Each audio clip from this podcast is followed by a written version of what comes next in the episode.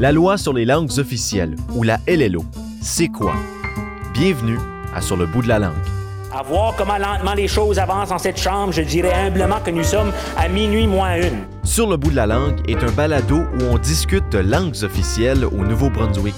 Qu'il soit résolu que l'Assemblée législative exhorte le gouvernement à créer un comité permanent sur les langues officielles. Une révision de la LLO a été entamée par le gouvernement Higgs et doit être complétée avant la fin de l'année. La loi 88 incarne l'importance de l'égalité réelle entre les deux communautés linguistiques de la langue officielle. Je suis Pierre Duguay-Boudreau et cette semaine, on se pose la question de base. C'est quoi la LLO? Pour nous aider avec ça, on s'entretient avec la docteure Stéphanie Chouinard. Originaire du Labrador, elle enseigne au Collège militaire royal depuis 2017. Elle a obtenu son doctorat en études politiques à l'Université d'Ottawa en 2016. La première question que j'ai pour toi aujourd'hui, elle est assez simple, c'est d'ailleurs le titre de cette émission. C'est quoi la LLO? Oui, la loi sur les langues officielles, euh, on la prend un peu pour acquis au Nouveau-Brunswick, mais elle a une longue histoire. Puis la loi, comme on la connaît aujourd'hui, elle est en fait assez loin de la loi comme on l'a créée en 1969. La loi sur les langues officielles, à la base, c'est une loi qui a été adoptée par euh, le gouvernement de Louis-G. Robichaud. C'était en fait l'une des dernières lois que euh, Louis-G. Robichaud a adoptées euh, en tant que, que, premier ministre du Nouveau-Brunswick. Et c'était une loi qui mettait sur un pied d'égalité légale le français et l'anglais. Euh, et donc, c'était une loi qui était très, très limitée à l'époque, c'est-à-dire qu'il euh, y avait seulement un certain nombre d'endroits où elle s'appliquait, c'est-à-dire à l'Assemblée législative, euh, devant les tribunaux de la province et euh, dans les services euh, que les néo-brunswickois, néo-brunswickoises pouvaient demander euh, à la province du Nouveau-Brunswick. Mais c'était à peu près là que ça s'arrêtait à cette époque-là. On parlait pas encore en 1969, par exemple, de commissariat aux langues officielles. On parlait pas de la langue de travail, euh, on parlait pas de la santé, on parlait pas de l'éducation. Donc, euh, c'était vraiment à cette époque-là le squelette de ce qu'on connaît aujourd'hui. Maintenant, si on jette un coup d'œil à la province avant la loi sur les langues officielles, si on était francophone et l'on avait besoin d'un service auprès du gouvernement provincial, est-ce que l'on devait parler anglais ou est-ce qu'il y avait certaines options disponibles quand même? Il y avait des possibilités euh, d'être servi en français, mais c'était souvent au cas par cas. Ça dépendait de la région où on habitait et euh, à qui on s'adressait finalement. Donc, euh, si on pense euh, au nord-est ou au nord-ouest de la province, il y avait quand même des bonnes chances d'être en mesure de se faire servir en français du fait que la population dans ces régions-là, elle est majoritaire. À Moncton, c'était déjà pas si évident, puis à Fredericton, on oubliait ça. Donc, c'était vraiment un service qui n'était pas garanti et qui dépendait de la personne qui était devant nous. Avant 1969 aussi, ce qu'il faut savoir, c'est que les francophones était sous-représenté dans la fonction publique provinciale. Et donc, euh, il y avait quand même pas tant de chances que ça, en règle générale, d'être servi par un francophone. Puis, avant de discuter de l'évolution de la loi sur les langues officielles, il y a un autre concept qui est important à comprendre, c'est que des lois sur les langues officielles, il y en a deux. Il y en a une au fédéral et il y en a une ici au niveau provincial. Quelles sont les différences entre ces deux lois et comment se manifestent-elles dans la vie des gens ici au Nouveau-Brunswick? Oui, donc ce qu'il faut savoir, c'est que euh, le Canada, en tant que fédération, a octroyé tant au gouvernement fédéral qu'aux différentes provinces différents domaines de compétences. C'est-à-dire que, par exemple, dans le domaine de la santé et de l'éducation notamment, ou dans les services sociaux, le gouvernement fédéral, en théorie, sur papier, n'a pas grand-chose à dire. C'est vraiment les provinces qui sont supposées de gérer ces domaines-là. Tandis que le gouvernement fédéral a lui aussi ses chasses gardées, ses propres compétences, qu'on pense par exemple euh, à la politique monétaire, qu'on pense aux forces armées canadiennes, euh, des, éléments comme ça, la politique étrangère du pays. Et donc, dans euh, les domaines de compétences à la fois du fédéral et du provincial, les, euh, les deux ordres de gouvernement dans la fédération ont le droit de légiférer sur la question linguistique, chacun de leur bord. Ça, c'est ce qu'on appelle une compétence accessoire dans la fédération canadienne. Donc, la langue, tant les provinces que le gouvernement fédéral peuvent légiférer là-dessus dans chacun des domaines de compétences qui leur sont reconnus dans la Constitution de 1867. Donc, ce qui est arrivé, c'est que dans la foulée des débats de la commission Laurando Dunton dans les années 60, grande commission d'enquête euh, qui a duré euh, près de six ans et qui portait sur la question des rapports entre les francophones et les anglophones au pays et qui avait été déclenchée, on ne va pas se le cacher, surtout suite à la montée du nationalisme québécois. Euh, la, euh, la question du bilinguisme, de la reconnaissance du français et de l'anglais, tant du point de vue du fédéral que des provinces, a été posée par la commission Laurando-Dunton. Et à cette époque-là, le rapport final de la commission recommandait que le gouvernement fédéral adopte une loi sur les langues officielles, mais aussi que la province du Nouveau-Brunswick et la province de l'Ontario fassent de même dans leurs propres compétences. Et donc, la petite histoire le, dit, bon, le Nouveau-Brunswick a été la première à adopter une loi sur les langues officielles avant même le gouvernement fédéral, qui l'a fait quelques mois plus tard. Euh, L'Ontario, pour sa part, a dit merci, non merci. On passe pas par là euh, et donc a décidé euh, d'y aller un peu au cas par cas, d'ajouter des services en français dans certains domaines névralgiques. Éventuellement, mais beaucoup plus tard, on parle de 1986, a adopté une loi sur les services en français. Et donc, euh, on parle de service dans la seconde langue, mais le français n'a pas le statut de langue égale à l'anglais en Ontario comme au Nouveau-Brunswick. Donc, c'est un peu ça tout le background historique derrière l'adoption euh, de cette loi-là. Et justement, ça fait plusieurs fois qu'on le mentionne déjà, la loi sur les langues officielles, c'en est une qui change, qui évolue à travers le temps. Et ces changements-là sont apportés au sein d'une révision une révision sur les langues officielles qui a lieu à chaque dix ans au niveau provincial. C'est quoi l'importance de cette révision sur les langues officielles-là? Oui, puis ça, c'est une grande différence entre euh, la loi sur les langues officielles du Nouveau-Brunswick et celle au fédéral, hein, parce que euh, la loi sur les langues officielles du Nouveau-Brunswick, elle mandate le gouvernement euh, provincial d'y aller avec une révision à chaque dix ans, tandis qu'au point de vue fédéral, il n'y a pas d'obligation de ce genre-là. Avec le résultat que ça fait depuis 1988 qu'on n'a pas dépoussiéré la loi sur les langues officielles au fédéral euh, et euh, elle en a grandement besoin. Mais ça, c'est une question pour, pour peut-être un, autre moment. Donc, la raison pour laquelle on veut à chaque dix ans au Nouveau-Brunswick se pencher sur la LLO, c'est d'une part de prendre acte euh, de, de l'avancement dans l'égalité des deux langues. Euh, comment est-ce qu'on s'en sort du point de vue, par exemple, des, des statistiques euh, sur la langue parlée, sur les services? Combien de plaintes est-ce qu'il y a eu dans différents domaines? Maintenant, on le sait grâce au commissariat aux langues officielles depuis, depuis 2002. de voir dans quel domaine névralgique, est-ce qu'on pourrait peut-être faire mieux? Et évidemment, avec la société qui évolue à chaque dix ans, ben, il y a des nouveaux domaines qui se présentent, qui deviennent plus importants auxquels on n'avait pas pensé il y a 10 ans ou il y a 20 ans auparavant. Par exemple, si on pense aux services en ligne, euh, les services en ligne du gouvernement aujourd'hui sont fondamentaux. Presque tout le monde a l'Internet à la maison. C'était pas le cas même en 2002. Euh, et donc, euh, il y, a, y, a, des domaines comme ça qui, qui, se présentent, des domaines qui sont nouveaux et sur lesquels on est appelé à chaque 10 ans à se pencher et à tenter de considérer dans l'esprit de la loi comment est-ce qu'on peut faire mieux. Et donc, c'est un processus qui est important, qui doit être pris au sérieux, mais c'est aussi un processus qui est un peu, si je peux dire, une roulette russe. C'est-à-dire que à chaque dix ans, on ne sait pas qui va être au gouvernement.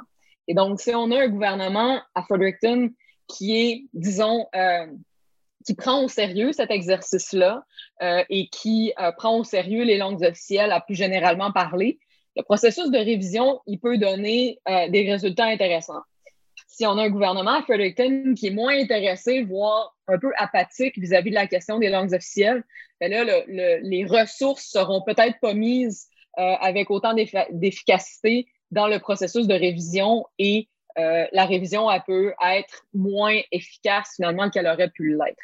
Euh, et donc, c'est vraiment à chaque dix ans de voir qui est au pouvoir et comment est-ce que le processus de révision va être effectué parce que ça, c'est pas indiqué dans la loi exactement comment ce processus-là devrait être effectué. Justement, en ce moment, le gouvernement Higgs qui se penche sur une révision de la loi sur les langues officielles. À quoi devrait-on s'attendre pour cette révision? Est-ce que le gouvernement actuel a une assez bonne compréhension du dossier des langues officielles? La réponse courte là-dessus, c'est non. c'est vraiment pas, euh, c'est vraiment pas évident pour le gouvernement Higgs de comprendre à quoi ça sert la loi sur les langues officielles. Je les invite à écouter ce podcast et, à, tenter de mieux comprendre c'est quoi l'objectif euh, de la loi parce que quand on écoute euh, M. Higgs et certains de ses collaborateurs proches, on a franchement l'impression qu'il y a une dissonance entre là où il devrait aller et euh, ce qu'ils ont l'air d'être en train de tenter de faire avec la révision actuelle. Euh, par exemple, bon, euh, on entend M. Higgs parler de la question des programmes d'immersion au Nouveau-Brunswick dans le processus de révision. Et d'ailleurs, l'un des, l'un des deux responsables qui a été nommé par la province pour aller de l'avant avec le, le, processus de la révision de la LLO, c'est quelqu'un qui provient du domaine scolaire. Or, la loi sur les langues officielles du Nouveau-Brunswick n'a rien à voir avec le domaine de l'éducation, de la maternelle à la douzième année. Euh, lorsqu'on parle de droit à l'enseignement dans la langue de la minorité, là, on a affaire à la Constitution, à l'article 23 de la Charte canadienne des droits et libertés. Donc, c'est pas enchâssé euh, dans, dans la loi sur les langues officielles. Et la question de l'immersion, ben, en fait, elle n'est pas légiférée. Euh, et donc, on, on, on, peut certainement se pencher sur l'efficacité, sur comment est-ce qu'on peut faire mieux pour assurer une, euh, un plus grand accès euh, à euh, une, éducation de qualité dans la langue de la minorité au Nouveau-Brunswick. Mais le processus de révision de la LLO, c'est pas le moment pour se poser ces questions-là. Et bon, au niveau des langues officielles, on en parle, il y a le niveau fédéral, il y a le provincial, mais en ce moment, est-ce qu'il y a des trous au niveau de la légifération des lois officielles? Est-ce qu'il y a certains secteurs qui, on pourrait dire, tombent dans les cracks et qui ne se font pas adresser par euh, les gouvernements présentement au niveau des langues officielles? Bien, il, y a, a, tout l'enjeu de la langue de travail euh, qui reste euh, un enjeu important, c'est-à-dire que, bon, on, promet aux Néo-Brunswickois qu'ils vont être servis dans la langue officielle de leur choix, mais on ne promet pas aux fonctionnaires qu'eux vont pouvoir travailler dans la langue officielle de leur choix. Donc, ça, c'est un enjeu, euh, je pense, qui est important. Euh, de plus en plus, on se rend compte qu'il euh, faut clarifier qu'est-ce que ça veut dire euh, lorsqu'on parle de l'égalité des deux langues officielles, lorsqu'on parle d'égalité réelle, notamment, qui est un, qui est un concept juridique qui a été développé et clarifié par la Cour suprême dans les dernières décennies.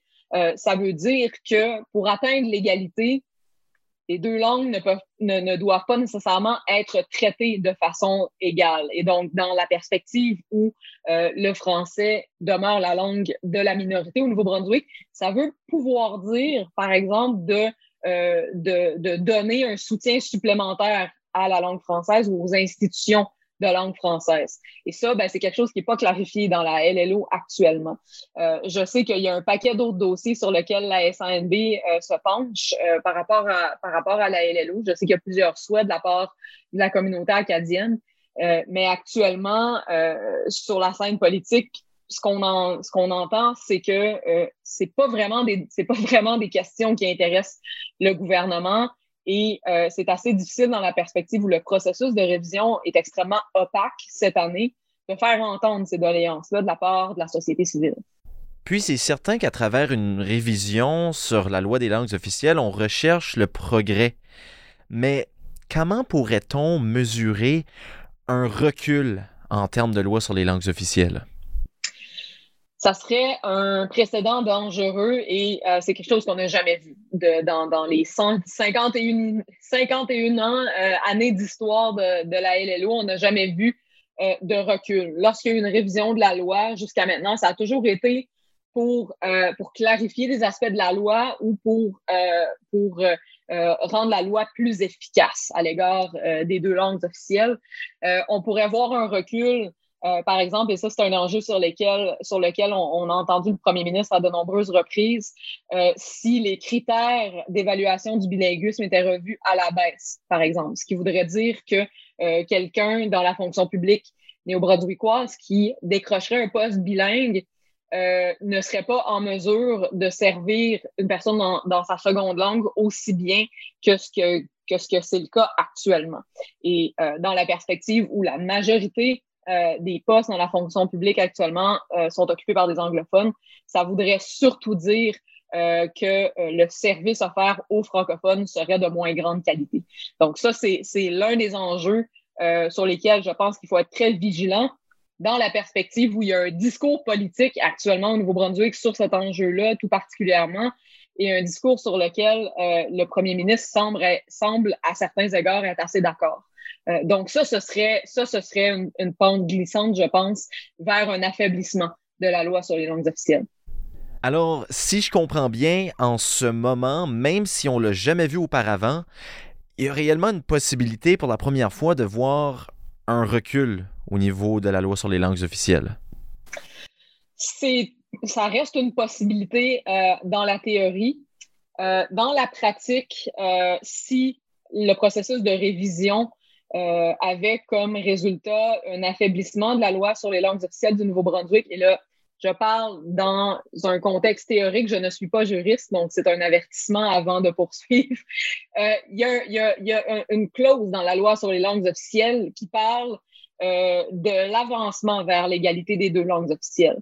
Et donc, si le processus de révision de la loi allait à l'encontre même de, ce, de, de cette clause-là qui est à l'intérieur de la loi, à ce moment-là, je pense qu'il y aurait la possibilité, par exemple, de demander une révision judiciaire du processus de révision, de dire est-ce que euh, la, révision a été faite dans l'esprit de la loi, c'est-à-dire de poursuivre euh, vers une plus grande égalité plutôt qu'un affaiblissement de, euh, de, la LLO.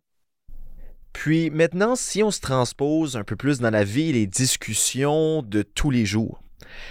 Au courant des dernières années, la question du bilinguisme et des langues officielles a souvent fait surface sur les médias sociaux et ça menait à certains débats pour un individu, peut-être, qui, habite une région qui n'est pas nécessairement exposée au bilinguisme, qui, qui n'a pas nécessairement la chance de voir les effets de la loi sur les langues officielles dans sa vie de tous les jours, comment peut-on lui faire valoir justement l'existence de cette loi? Je pense que euh, il y a plusieurs régions au Nouveau-Brunswick qui sont soit très majoritairement anglophones, soit très majoritairement francophones.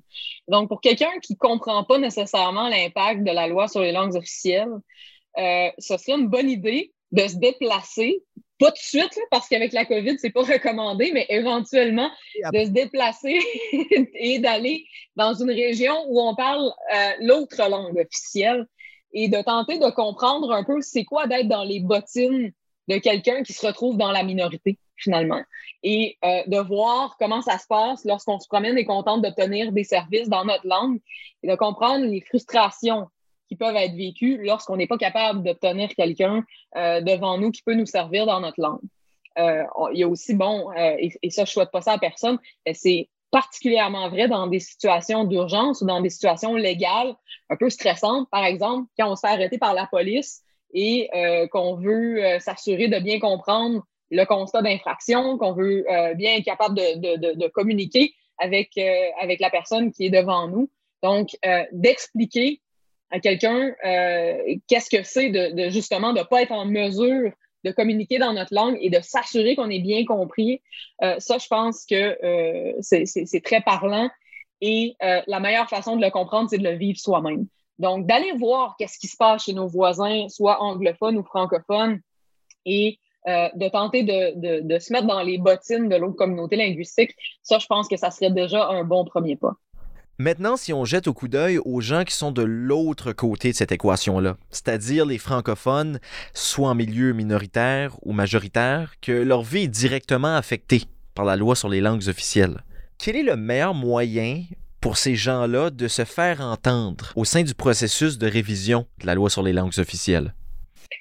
Euh, ben, il y a plusieurs, euh, je pense qu'il y a plusieurs euh, problèmes avec le processus de révision. L'opacité du, processus, comme on, en a parlé, est inquiétant et ça fait que, comparé à, des processus de révision qui ont eu lieu par le passé, ça ne donne pas la parole aux organisations de la société civile ou aux individus qui aimeraient s'exprimer sur ce sujet-là.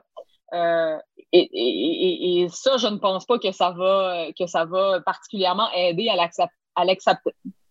l'acceptabilité sociale euh, de la loi sur les langues officielles. Mais est-ce que les révisions du passé étaient plus transparentes que l'actuelle? Et, si oui, comment?